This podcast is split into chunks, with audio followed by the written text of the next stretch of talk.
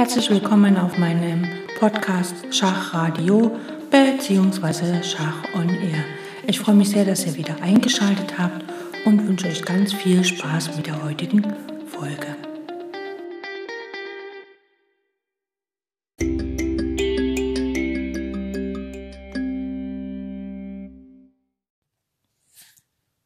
Für Erwachsene ist es nicht ganz so leicht, ein gutes Schachlehrbuch zu finden, vor allem äh, unter dem Wust der Schachlehrbücher, die es gibt. Wer Englisch spricht oder noch Russisch, dessen Auswahl ist sogar noch viel größer. Und ähm, ich werde euch heute ein hervorragendes Buch vorstellen und ähm, zwar handelt es sich um das Buch Kombination, ein Lehrbuch der Mittelspieltaktik in 404 praktischen Beispielen von Kurt Richter. Ich habe hier noch die Ausgabe der Edition Bayer aus dem Jahre 1989, die sechste Auflage. Ich weiß, dass ich das Buch schon mal vorher gekauft hatte, allerdings in einer anderen Auflage. Ich glaube, das war leider nicht die sechste, sondern die fünfte Auflage. Ich weiß es nicht mehr. Auf jeden Fall sah es ein bisschen anders aus, hatte es dann aber weggegeben, weil ich eigentlich vom Schach so ein bisschen eine Pause gemacht hatte und habe es mir dann aber wieder besorgt, weil ich es irgendwie doch vermisst habe. Gleich am Anfang äh, in dem Buch steht ein Spruch von Goethe, sehe ich die Werke der Meister an, so sehe ich das, was sie getan. Betrachte ich meine sieben Sachen, sehe ich, was ich hätte wollen, äh, sollen machen.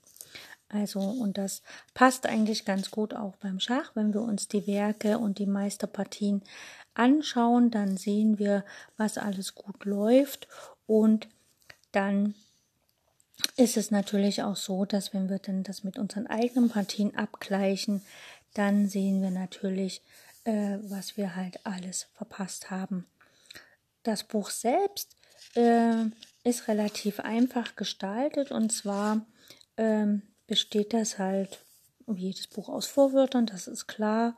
Und dann hat es, ähm, ich glaube, fünf große Abschnitte. Der erste Abschnitt ist das Mattnetz, also da werden wirklich Mattbilder äh, gezeigt und es wird gezeigt, wie man ein Mattnetz knüpft und wie natürlich typische Mattkombinationen sind. Dann im zweiten Kapitel geht es um die Kraft und Wirkung der Steine, was ich sehr, sehr interessant fand, weil halt oder interessant finde, weil halt wirklich auf jede Figur einzeln eingegangen wird. Dieses Kapitel wird nochmal unterteilt in die Wirksamkeit der einzelnen Figuren. Also man lernt halt Springer, Läufer, Turm und natürlich auch den Bauer nochmal sehr ausführlich kennen. Und der Abschnitt B in diesem Kraft und Wirkung der Steine ist praktisch die Verstärkung oder Schwächung der Figurenkraft. Das heißt also, hier geht es halt auch darum, wie kann man äh, äh, Figuren kombinieren, damit sie kräftiger werden und wie kann man halt die Stärke der Figuren des Gegners einschränken. Das dritte Kapitel äh, wendet sich, äh, geht um das Thema Kraft und Wirkung der Züge. Hier geht es ganz besonders um das Thema Tempo, also Tempogewinn und natürlich auch um die Besonderheiten der Zugfolge. Und das vierte Kapitel wendet sich um alle taktischen Motive von A bis Z, also geht es von Ablenkungen, Abzüge, äh, Darmopfer, Doppelangriffe, Geistesblitze, also so auch, auch natürlich so, ja, ähm, Sachen der Schrecksekunden und so weiter. Also auch ein bisschen Psychologie ist immer mit dazwischen äh, und natürlich auch als Ende dann die Zwischenzüge. Und das fünfte Kapitel äh, beschäftigt sich mit menschlichen Unzulänglichkeiten. Das heißt also, dass ähm, natürlich ähm, äh, in den normalen Spielen halt nicht immer nur gespielt wird und nicht nur immer äh, das äh, praktisch die Partie auf dem Brett oder die Stellung auf dem Brett gespielt wird, sondern in Schachturnieren und auch so. Wir spielen gegen Menschen und das macht auch den Reiz des Schachs aus. Und da gibt es natürlich ähm, auch Unzulänglichkeiten. Es gab zum Beispiel mal eine Partie zwischen zwei Großmeistern, wo sie sich hätten gegenseitig einzügig matt setzen können und beide haben es übersehen. Und hier noch ein kleiner Spruch aus dem Buch von Dr. Emanuel Lasker oder Eduard Lasker, das ist immer nicht ganz so klar. Steinitz musste, um die wahren Prinzipien von den unechten zu unterscheiden, lange und bedachtsam der Kunst von Mofi nachgraben. Und als er die Wurzeln bloßgelegt hatte, sprach er zur Welt. Hier ist die Idee des Schachspiels. Höret und urteilt nicht rasch, denn es ist etwas Großes und ich kann es nicht bändigen. Ja. Und wir steigen gleich mal ein bisschen in die einzelnen äh, Kapitel ein, damit man so ein bisschen das Gefühl hat, was ist das Buch. Und ich werde euch dann auch erklären, warum ich dieses Buch so abgöttisch liebe.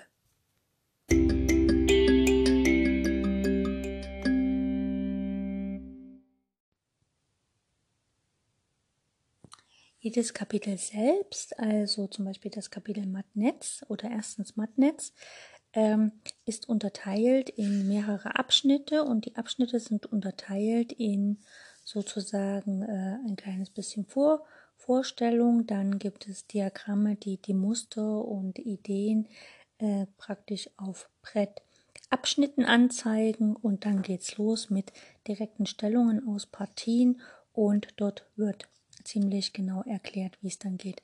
Fangen wir mal an hier gleich auf der ersten Seite.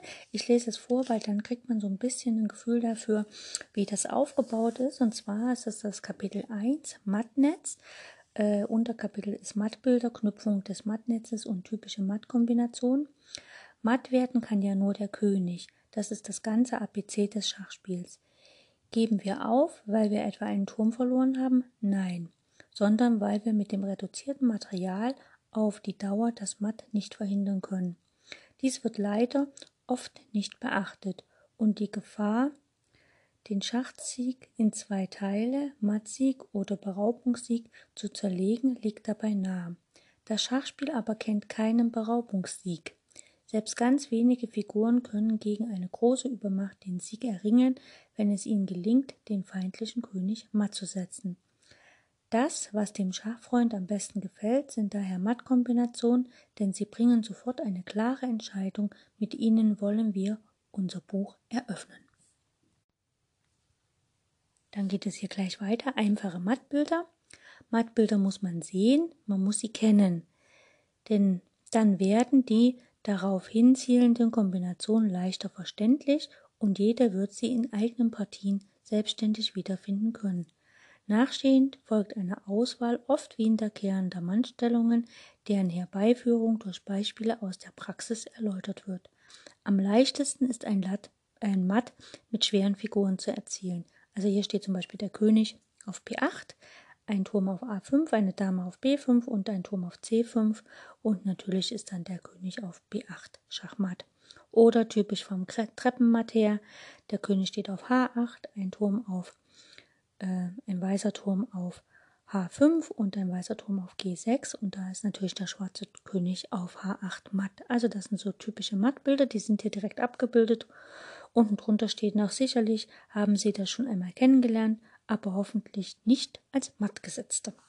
Und dann geht es hier gleich mit der ersten Aufgabe los.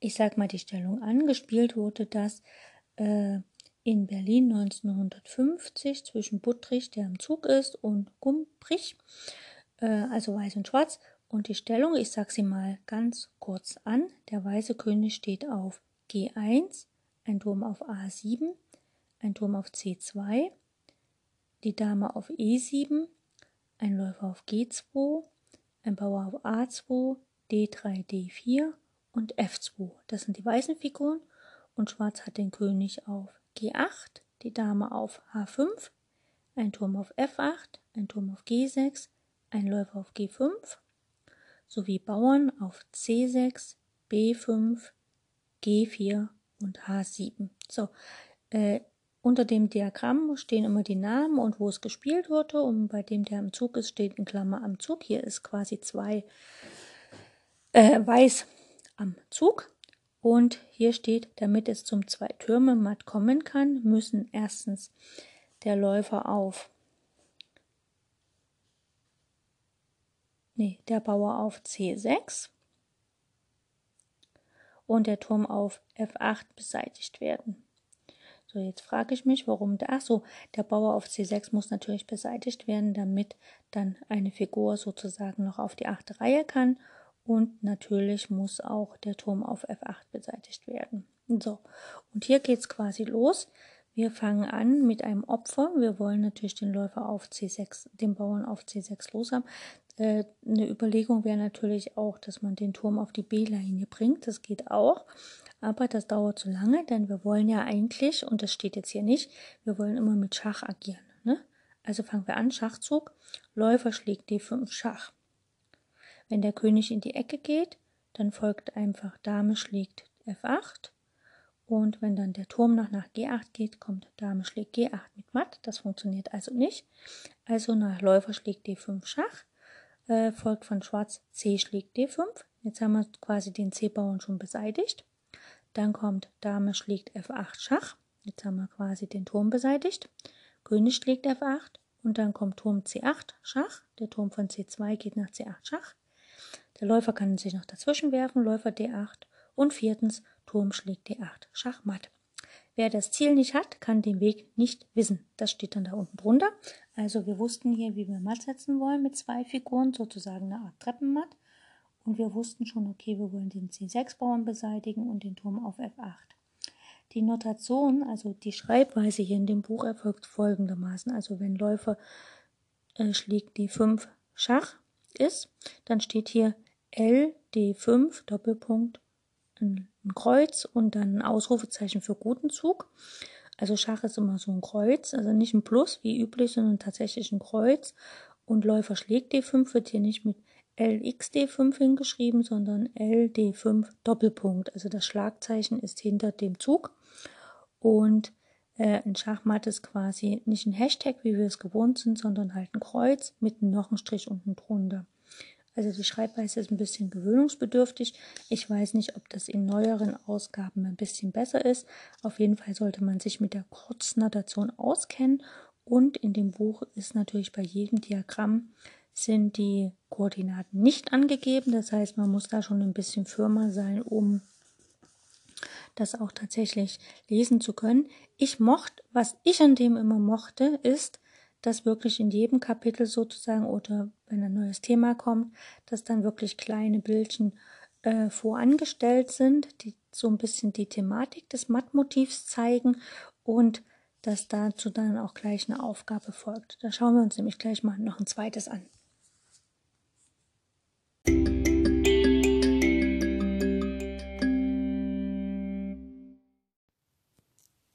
Also hier ähm, es gibt ein kleines Bildchen, da steht der schwarze König auf dem Feld A8, neben ihm der Turm auf B8 und vor ihm zwei Felder, in zwei Felder Abstand ein weißer Turm auf A5 und ein weißer Bauer auf C6. Diese Stellung zeigt quasi ein Matt an, ne, der König kann nicht weg. Daneben steht, hier sehen wir den Turm durch einen anderen weißen Stein unterstützt, also der Turm, der Matt setzt. Zunächst ist es hier ein Bauer Läufer und Springer folgen. Also es können auch Läufer und Springer sein. Die Dame kann natürlich auch unterstützen. Ne? So, und dazu gibt es gleich ein Beispiel. Und zwar gespielt von Capablanca gegen Rapidschneck äh, im Jahre 1907 in New York. Und Capablanca mit Weiß ist am Zug.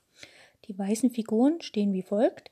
Der König auf H2, die Dame auf A6, ein Turm auf B7, ein Turm auf C1, ein Bauer auf A5, ein Bauer auf C6, ein Bauer auf G2 und H3.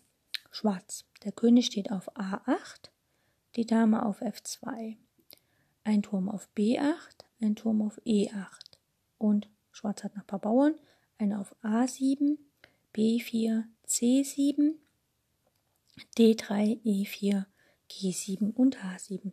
Wie gesagt, Capablanca mit Weiß ist hier am Zug. Capablanca hat hier einiges an Material weniger, nämlich insgesamt drei Bauern.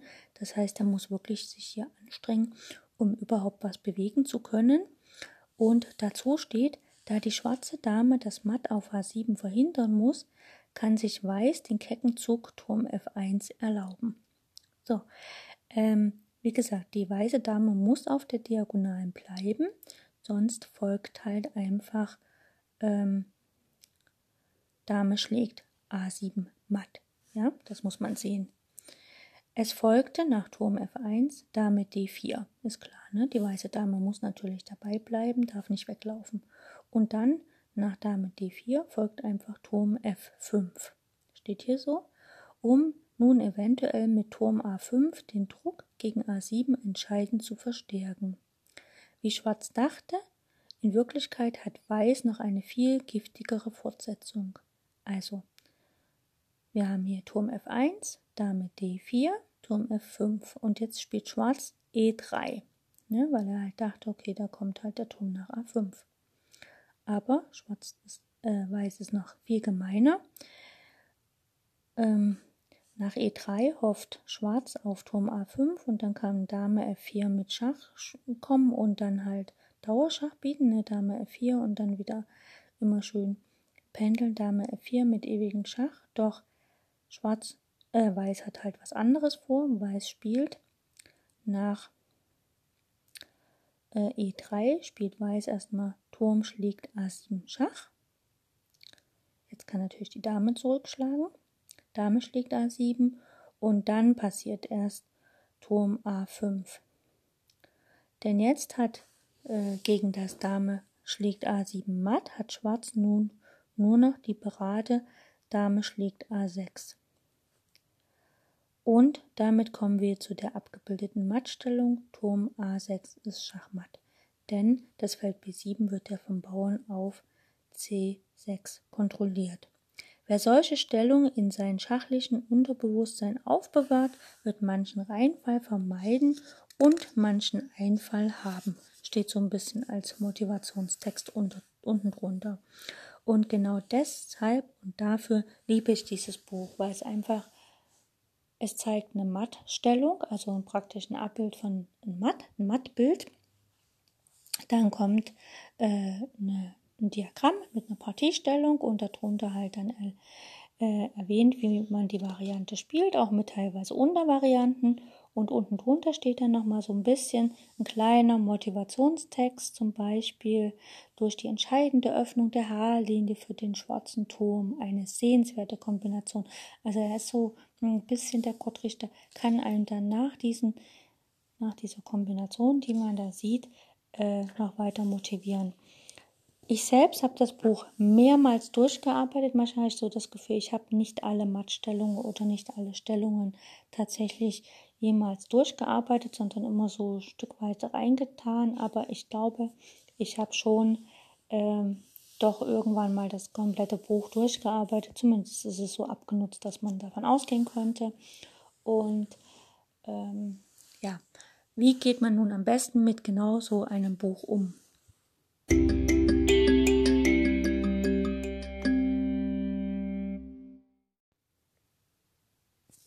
Das allererste, was man äh, für sich entscheiden muss, okay, will ich das Buch komplett durcharbeiten oder will ich mir nur ab und an mal eine Stellung angucken? Und man ähm, ähm, passt das so ein bisschen an seine eigene Spielstärke an. Wenn man jetzt wirklich ein Anfänger ist, äh, dann sollte man es folgendermaßen machen, also empfehle ich, man äh, besorgt sich ein kleines Schachbrett, so ein kleines Reiseschachbrett, da gibt es ja diese Steckschachbretter, diese Magnetbretter oder halt auch wirklich ein großes mit Figuren und guckt halt, dass man an der Seite noch die Koordinaten stehen hat. Wenn Sie das an so einem großen Schachbrett stehen, Sie manchmal nicht dran. Dann macht man sich halt einfach Papierzettelchen, die man sich da drauf klebt. Und je erfahrener man ist, desto mehr kann man sich die Papierplättchen dann auch wieder abmachen, so dass man dann halt ein Brett ohne Koordinaten hat. Wichtig ist immer, dass das Feld D1 ist weiß. Das heißt also, das Feld links unten in der Ecke ist ein schwarzes Feld das Feld rechts unten in der Ecke ist ein, äh, das Feld rechts unten in der Ecke ist ein weißes Feld und das links unten in der Ecke ist schwarz. Ne? A ist schwarz und D1 ist weiß. So, das ist so das eine, dass man das Schachbrett richtig rumlegt. Wenn man Koordinaten dran stehen hat, nimmt man die natürlich. Und für einen wirklichen Anfänger empfiehlt es sich, also sage ich immer, empfiehlt es sich, alles aufzubauen. Wirklich jede Stellung aufzubauen und jeden Zug nachzuspielen. Denn als Anfänger hat man folgendes Problem. Erstens, man kennt die Koordinaten, also die Felderbezeichnungen noch nicht und kann sozusagen nicht flüssig äh, im Schachbuch etwas nachlesen und Varianten sozusagen nachvollziehen. Also man weiß nicht, was bedeutet Turm schlägt D5, da hat man keine Ahnung. Ne? Man, man ja, was soll das jetzt heißen und wie sieht das tatsächlich aus. Deswegen hinstellen und dann, wenn da steht Turm D5, sich das laut vorlesen, weil das prägt sich dann auch noch die Felderkoordinaten ein und den Zug tatsächlich ausführen. Und dann schauen, was hat sich an der Stellung verändert. Also erst das Brett angucken, wie ist die Stellung, wer ist bedroht, wer ist am Zug, äh, hängt eine Figur, wie ist das Materialverhältnis. Man kann so ein bisschen schon Stellungseinschätzungen üben. Das ist aber jetzt so beim Taktikbuch nicht, das ist ja ein Lehrbuch. Da braucht man das fast gar nicht mehr. Man soll halt nur kurz drüber gucken, wer hat mehr Material, wer hat weniger, wem droht eventuell matt. Und erkenne ich vielleicht schon ein Mattbild. Ne? Wenn ich am Zug bin, erkenne ich vielleicht schon, wo es so hinführen soll. Man hat ja schon die kleinen Bildchen schon gesehen. Und wenn man das kleine Bildchen vorher hat, also das Mattbild, was in dieser Stellung angestrebt werden soll, und man hat die Stellung auf dem Brett stehen, dann kann man schon mal gucken, okay, kann ich äh, da tatsächlich matt setzen. Und dann spielt man die Variante, erst die Hauptvariante, meistens ist die dicker gedruckt, die spielt man erstmal einmal durch. Also macht den Zug, guckt, was ist passiert, macht den Gegner Zug, guckt, was ist passiert und so weiter.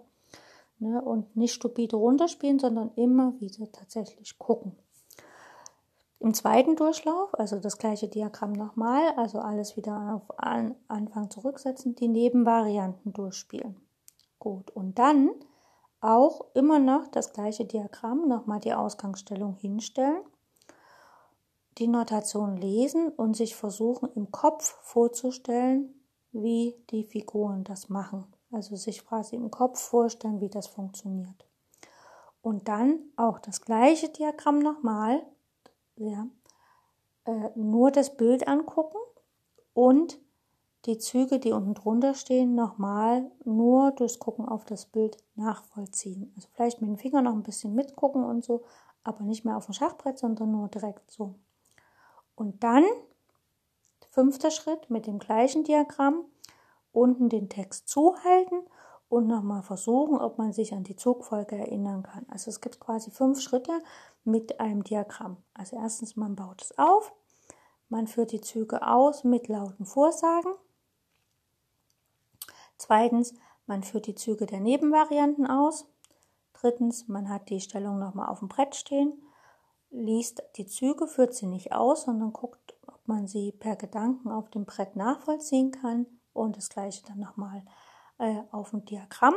Das ist dann die vierte Methode. Und die fünfte Methode ist, dass man das zuhält und sozusagen guckt, ob man die Lösung sich alleine erinnern kann, indem man aufs Diagramm guckt oder äh, man kann auch auf dem Brett gucken, sich das Buch zuklappen sozusagen und nochmal versuchen, diese Gewinnvariante sozusagen äh, auf dem Brett nachzuspielen. Und erst dann sollte man zur nächsten Stellung gehen.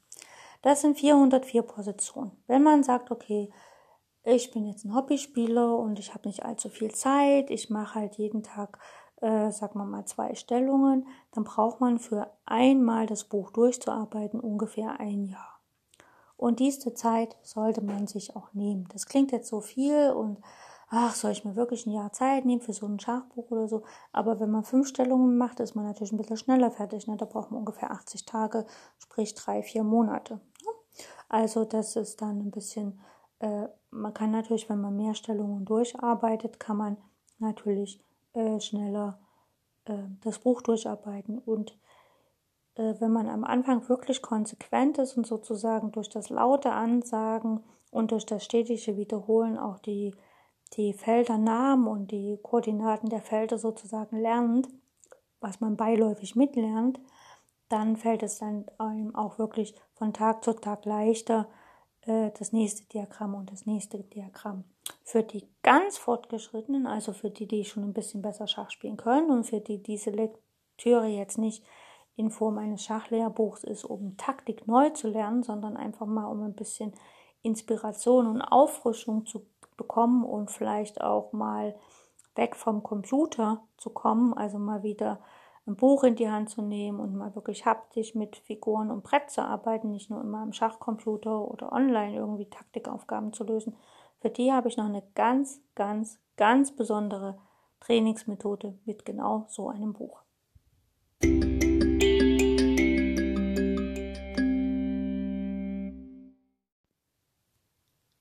Also wer schon ein bisschen fortgeschritten ist und schon viele taktische Motive kennt, also weiß, was ein, ähm, was ein ersticktes Matt ist, weiß, was eine Springergabel ist, weiß, was ein Doppelangriff ist, äh, weiß, warum man manchmal eine Dame opfert und so weiter. Der kann und der auch schon ein bisschen in Schachnotationen weiß, wie es geht, der sollte Folgendes machen. Er nimmt das Buch und schlägt von mir aus irgendeine Seite auf, sagen wir mal, hier kommen wir zufällig auf, also der muss ja nicht von vorne anfangen, kann er gerne machen, aber äh, schauen wir uns hier mal Diagramm 253 an, das ist schon ein bisschen mehr. Äh, da spielt äh, Capablanca mit Schwarz äh, äh Bukololov mit Weiß in New York 1924 gegen Capablanca, der dann am Zug ist. Also Schwarz ist hier am Zug.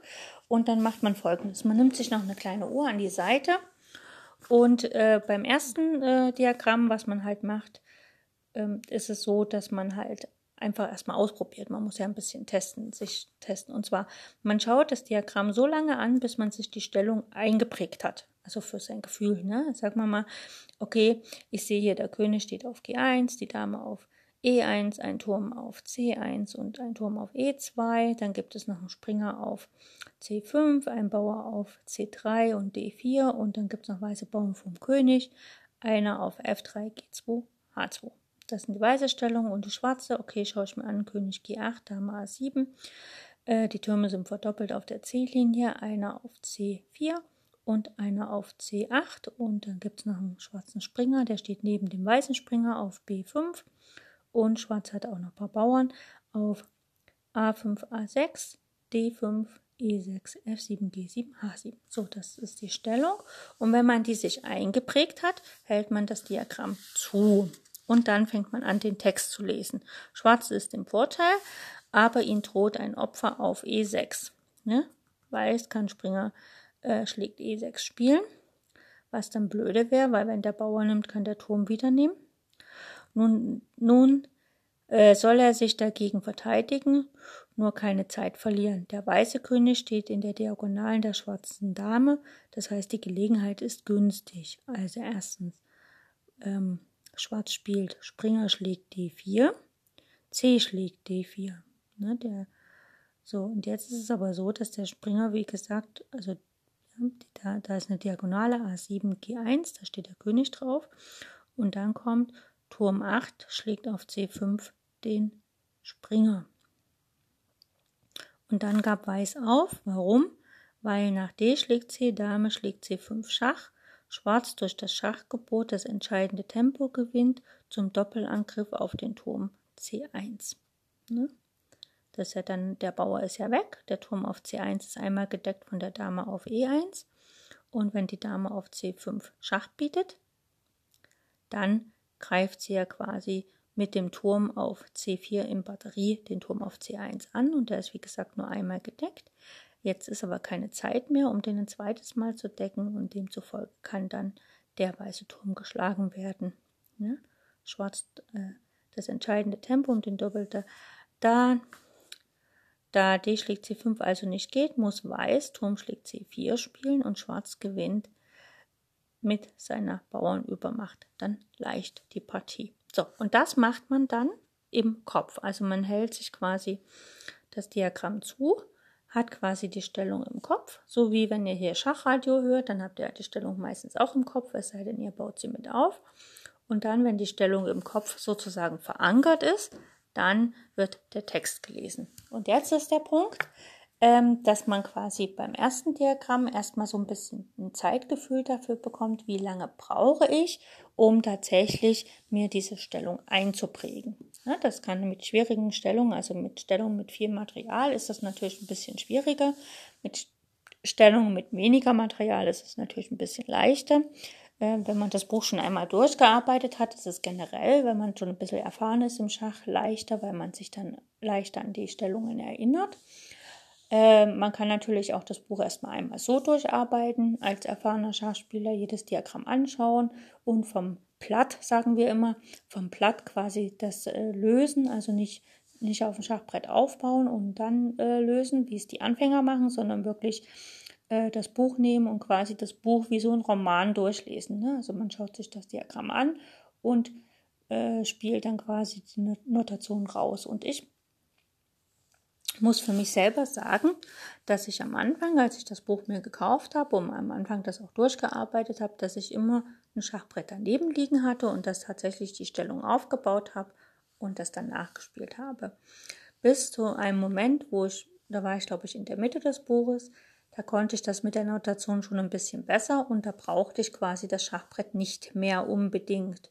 Und wenn die Stellungen leichter waren oder für mich verständlicher, dann konnte ich sogar die Notation lernen und äh, lesen und dann quasi die Züge im Kopf auf dem Diagramm mit ausführen. Ging das nicht, habe ich meistens meine Finger noch benutzt, damit ich mir ungefähr merken konnte, wo wer steht oder musste es halt drei bis fünfmal lesen, je nachdem.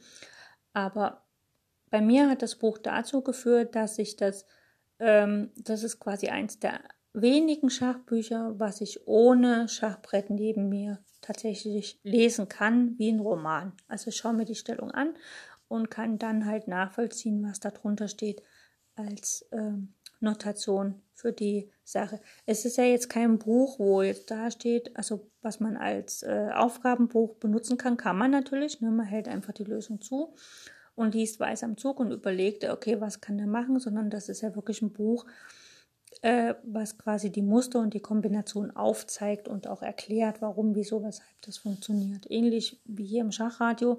Ich sage die Stellung immer an.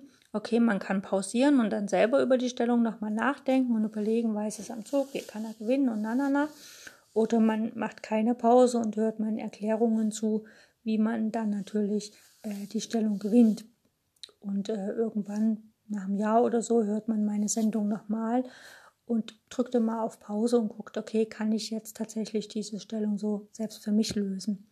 Also mir hat das Buch unheimlich geholfen beim äh, Üben von Blindschach, also nicht Blindschach, sondern bei der Variantenberechnung, weil ich einfach diese Stellung vor mir habe, ja, also wie die gerade angezeigte hier mit König G1 und so, wo dann halt einfach Schwarz auf D4 opfert und wenn Weiß damit einen Bauern nimmt, nimmt der äh, Turm von C8 halt auf C5 und dann kann natürlich äh, Schwarz einfach versuchen, also er kann ja mit dem Bauern nicht den, den Turm nehmen, weil dann kommt Schach und der Turm auf C1 wird verloren, sondern er muss halt den Turm direkt tauschen und dann gewinnt aber Schwarz aufgrund der Mehrbauern am Darmflügel.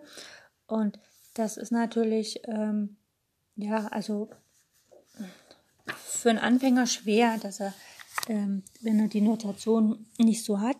Aber für einen Fortgeschrittenen ist das dann schon ein bisschen leicht. Und wie gesagt, ich hatte dann das Buch mal mit in einem Urlaub mit einem äh, guten Freund, äh, der halt ja, internationaler Meister im Schach ist und er meinte dann so, naja, wenn du das schon so gut lesen kannst und so, dann ist es doch effektiver. Du schaust das Bild an, bis du dir die Stellung eingeprägt hast, deckst es ab und guckst dann oder schreibst auf einen Zettel, wie die Lösung sein könnte und dann vergleichst du das mit dem Buch. Und das war dann schon eine sehr große Herausforderung, denn erstmal die Stellung ins Hirn einzubrennen, sozusagen, dass man die Stellung tatsächlich im, im Kopf hat, äh, fällt mir noch sehr schwer. Ich kann jetzt nicht behaupten, dass ich noch ein Anfänger bin oder so. Ich kann dann natürlich jetzt auch nicht behaupten, dass ich ein Meister bin. Ich bin irgendwo so dazwischen. Ich sag mal so ein fortgeschrittener Anfänger würde ich mich bezeichnen oder ja, ja, Anfänger Richtung fortgeschritten, keine Ahnung, aber oder so ein besserer Fortgeschrittener, keine Ahnung, aber halt eben noch kein Meister. Und mir fällt es dann halt einfach schwer, vom Bild her mir das Bild sofort einzuprägen. Das muss ja auch äh, gut funktionieren und wenn es dann eingeprägt ist, tatsächlich die Züge dann im Kopf nachzuvollziehen. Das würde mir dann wahrscheinlich leicht fallen, nur das, Kopf, das Bild tatsächlich, diese Stellung tatsächlich in meinem Kopf zu fixieren, äh, praktisch ja zu festigen, das fällt mir schwer. Also es gibt bestimmte Stellungen, die ich im Kopf gut behalten kann und so. Aber es gibt halt auch sehr viele Stellungen, womit dann die eine oder andere Figur dann irgendwie abhanden kommt.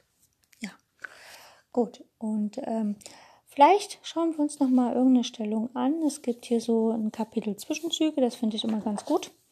Äh, und was ich sehr gut finde, ist an dem Buch, ähm, dass immer mal so ähm, kleine Anekdoten auch mit reingeschrieben wurden oder auch so kleine Zitate, also wie gerade das von Goethe, die halt sehr ähm, sehr nett zu lesen sind. wir gucken uns gleich noch eine Stellung an und dann ähm, ja, könnt ihr euch in den Schachbuchhandel stürzen und euch das Buch Kombination von Kurt Richter besorgen.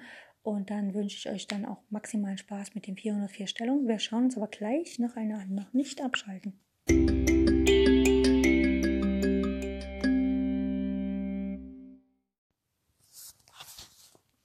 So, zum Thema Zwischenzüge steht hier, mit Zwischenzügen lässt sich gut betrügen und mitunter auch im Fluge siegen. So, da haben wir hier folgende Stellung. Und zwar ist das, oh, ich kann es jetzt hier gerade nicht lesen, gespielt in Helsinki 1951. Weiß hat den König auf H1, den Bau, äh, die Dame auf B7, ein Turm auf A1, ein Turm auf D1, ein Läufer auf C1 und ein Läufer auf C5 sowie ein Springer auf C3 und der zweite Springer deckt diesen Springer auf C3, nämlich der steht auf E2 und Weiß hat auch noch ein paar Bauern, ein auf A4, B2, D4, E3 und G2 äh, und Schwarz hat den König auf G8, hat kurze Roade gemacht, die Dame auf F2, ein Turm auf A8, ein Turm auf F8, ein Läufer auf F5, ein Springer auf D7, ein Springer auf G4 und einige Bauern, nämlich auf A7, C6, E6, F7, G7 und H7. So, Schwarz hat also eine Figur weniger und wir schauen mal, was hier steht. Äh, ist, und Schwarz ist am Zug. Ähm, wesentlich ist auch dieses Schlussspiel, denn nach äh, Läufer C2 bedroht er den Turm auf D1.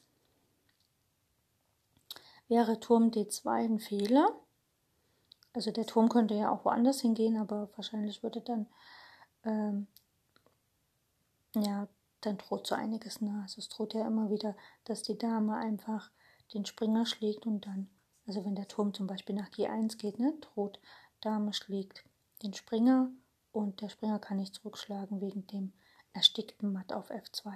Also hier ist das nach Läufer C2, Turm D2 ein Fehler wäre. Besser wäre Läufer D2, nicht Turm D2. Ähm, dann da führt das Dame E1. Also Dame E1 Schach bringt halt nichts wegen dem Springer nach G1. Und aber der Zwischenzug Dame H4 Schach, der bringt sehr wohl was äh, treibt den weißen König erstmal nach G1. Es muss also König G1 folgen. Und dann kann die Dame mit Dame E1 matt setzen. Ne? Also sie schaukelt quasi den König ins Matt. Ja? Also hier der schwarze Läufer in der Ausgangsstellung geht nach C2. Und jetzt muss eigentlich der, der Turm auf der ersten Reihe bleiben. Aber wenn der Turm hier, sagen wir mal, nach D2 geht, einfach um den Läufer anzugreifen, dann bietet die Dame erstmal auf H4 Schach. Der König muss rüber nach G1, hat keine Wahl. Und jetzt kann halt die Dame äh, nach E1 zurückschwenken quasi, Schach bieten. Und der König kann nicht auf der Grundreihe bleiben wegen der Dame, aber er kann auch nicht hochgehen wegen dem Springer auf G4. Das ist so ein bisschen das Motiv Anastasias Matt. Und die Technik der Zwischenzüge ist ein wesentliches Element des Schachkampfes. Das kann nicht oft genug betont werden.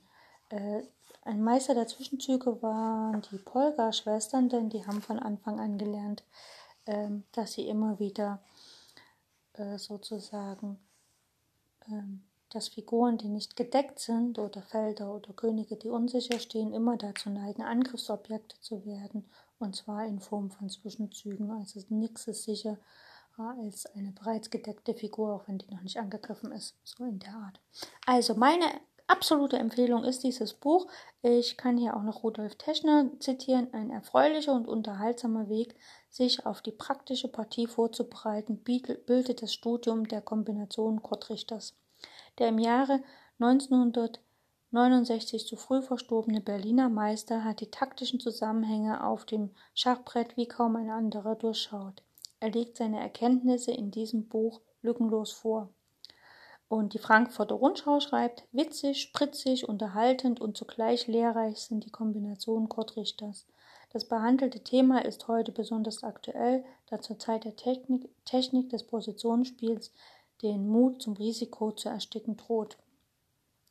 Ähm, ja, das kann man jetzt äh, machen, wie man will oder denken, wie man will. Heutzutage ist es ja so, dass eigentlich jeder recht taktisch spielt, vor allem jetzt, äh, wo wir äh, Schachspieler uns mehr oder weniger langsam ins Internet zurückgezogen haben und im Internet natürlich die Ratingzahlen nicht so ernst genommen werden wie in normalen Schachpartien, äh, wird im Internet oft gezockt und da kommen natürlich viele Techniken und Taktiken aufs Brett, die vielleicht sonst ähm, ja aufgrund des ähm, der Angst oder dem dem Willen Positionsspiel oder strategisch zu spielen ein bisschen untergegangen sind. Da hat die Frankfurter Rundschau schon recht.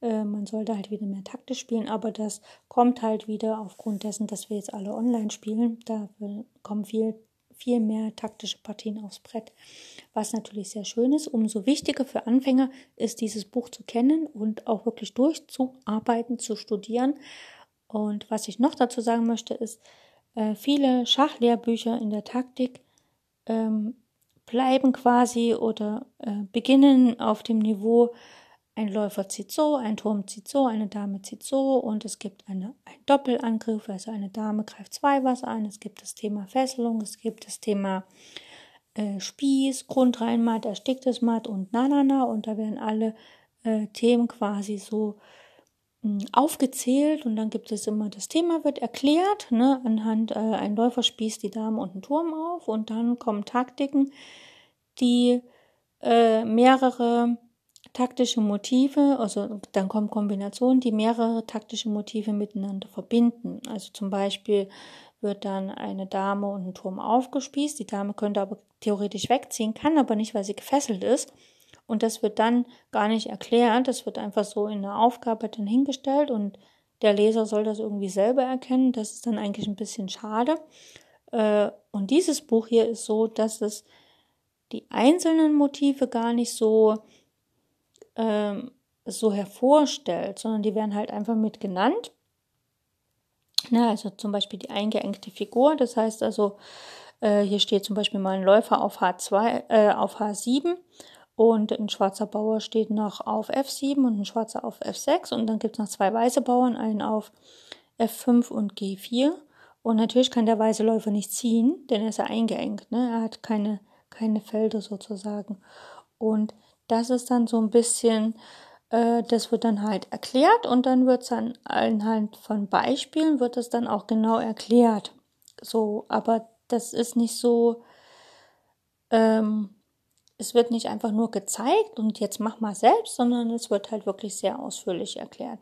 Und dafür ist das Buch, also der Kurt Richter hat da echt viel Arbeit reingesteckt.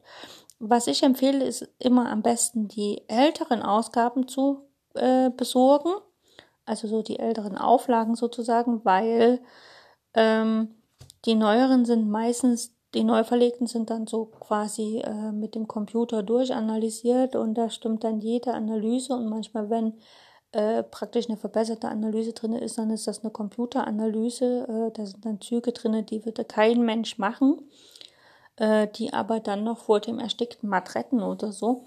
Und das finde ich immer schade, weil das macht dann so ein bisschen den Reiz der Kombination kaputt. Man kann als Leser stolz sein, wenn man mal was findet, wo ein bisschen ein Fehler ist. Da kann man sich wirklich auf die Schultern klopfen. Äh, auf der anderen Seite ist es halt dann schade, wenn man es halt in den Computer eingibt und alles überprüft und jetzt muss alles computergenau sein. Das ist, wir sind Menschen, die Schach spielen und äh, unsere Liebe zum Schach ist nicht entstanden, weil Computer uns das Schach am besten vorführen, sondern weil wir gegen Menschen gespielt haben und weil wir natürlich die äh, Interaktion mit unserem Gegner äh, lieben gelernt haben und weil das natürlich so eine soziale Komponente ist, die ja kein Schachcomputer oder kein Computer uns bieten kann. Demzufolge äh, für Anfänger absolute Kaufempfehlung, Kombination von Kurt Richter. Ich bekomme kein Geld dafür. Meine Ausgabe habe ich selbst gekauft und selbst bezahlt. Ist also absolut äh, wirklich nur eine Empfehlung und jetzt hier keine große Werbung. Ähm, ja, wer in Dresden ist, der kann einfach beim Schachhaus Mädler danach fragen. Ähm, das ist dann Werbung, weil ich empfehle halt einfach, dass man dort kauft. Ein wunderbares ähm, äh, Kaufhaus für Schachliteratur, Schachspiele und sonstiges. Die haben sogar so eine kleine Art Museum drinne. Ähm, ich empfehle immer vorher anzurufen, vor allem jetzt halt zu der Zeit, wo man nicht überall einkaufen gehen kann und sollte und darf. Einfach vorher anrufen, ähm, dass da auch jemand da ist, wenn man hingeht und dass man vielleicht auch mal so ein bisschen einige historische Sachen sich anschauen kann, beziehungsweise dass man halt äh, das Buch vorbestellt und dann abholt. Äh, wie gesagt, ich habe hier die sechste Auflage, vorher hatte ich glaube ich die fünfte oder so. Also absolute Kaufempfehlung. Und ich wünsche euch maximalen Spaß mit diesem Buch und auch natürlich bei euren eigenen Schachpartien. Möget ihr gewinnen und äh, oder zumindest gute Erfahrungen sammeln. Bis demnächst mal wieder und danke fürs Einschalten.